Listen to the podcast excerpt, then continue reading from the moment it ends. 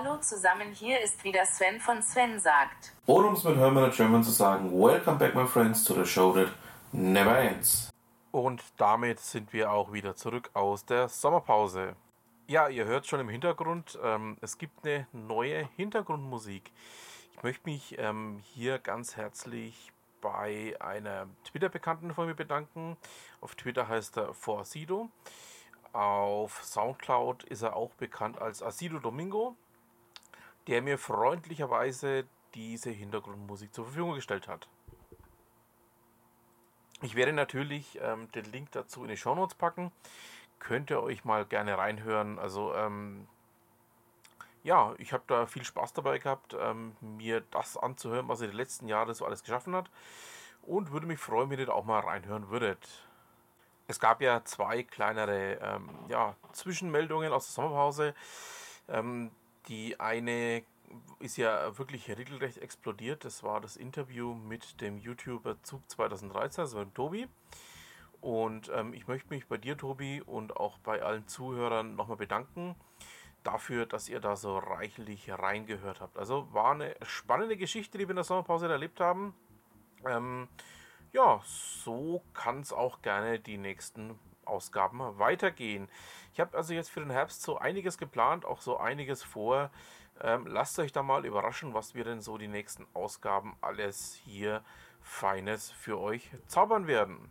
Und wenn ich hier von wir spreche, muss ich sagen, ähm, ich habe mir da schon viele sehr, sehr tolle Gäste eingeladen. Den einen oder anderen kennt ihr ja schon. Und ähm, ja, lasst euch da mal überraschen. Das wird ähm, ein sehr toller, sehr interessanter Herbst werden was wir da miteinander alles ja, machen werden.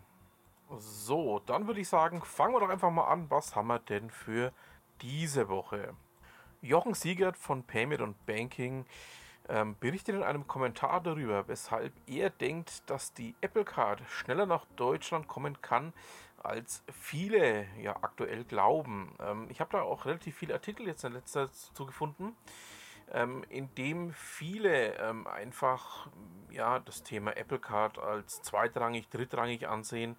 Aber ich denke, dass der gute Jochen hier durchaus recht hat mit dem, was er da sagt, dass hier wahrscheinlich das Ganze deutlich schneller gehen wird, als sehr, sehr viele glauben. Hat mir ja schon mal, ähm, die Eltern werden sich erinnern, dass ähm, als das, The das, Thema Smartphone im Allgemeinen aufkam, es ja auch immer hieß, nö, das kommt nicht nach Deutschland und wenn es kommt, dann kommt es viel später und wer braucht denn sowas? Ja, ich denke, ähm, auf diesen ja, Umstand, den wir schon mal hatten, ähm, wird das Ganze hinauslaufen, dass das ähm, sehr, sehr schnell gehen kann, auch sehr, sehr schnell umgesetzt werden kann und dann einige Leute sehr, sehr große Augen machen werden. Schauen wir doch mal, was sich da noch tut.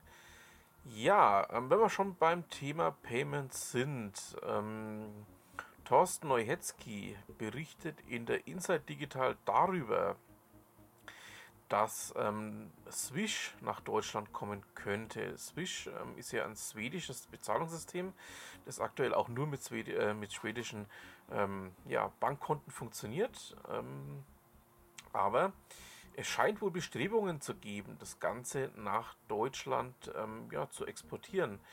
Da bleiben wir mal dran. Ähm, Artikel packe ich euch, wie ihr wisst, immer in die Shownotes mit rein.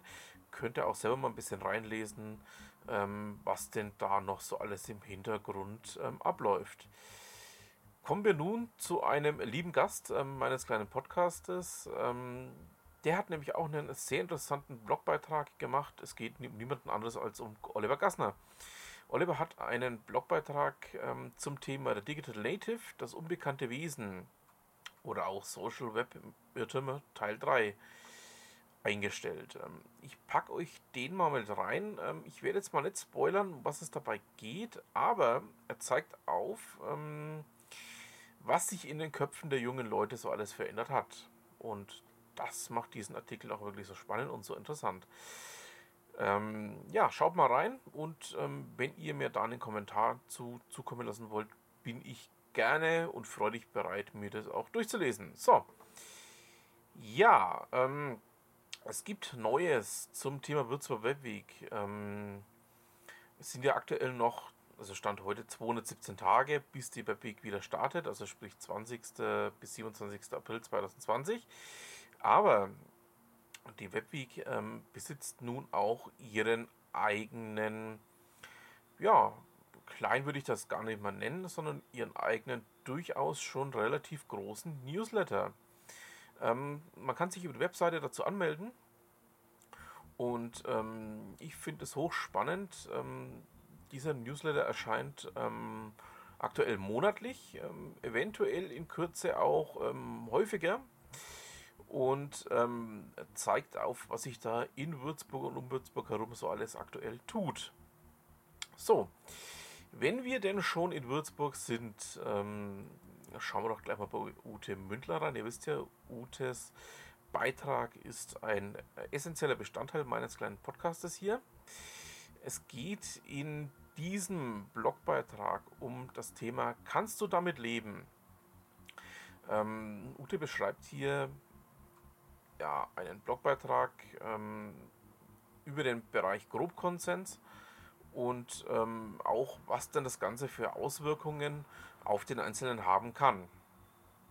Schaut da mal rein. Ähm, ja, da ist, denke ich mal, durchaus das ein oder andere dabei, ähm, was aus meiner Sicht ähm, ein bisschen kontrovers zu betrachten ist. Aber das macht das Ganze auch umso wichtiger. Und ähm, ja, damit haben wir es für diese Woche. Ich bedanke mich fürs Zuhören, wünsche noch ein schönes Restwochenende und was immer Sie machen, machen Sie es gut.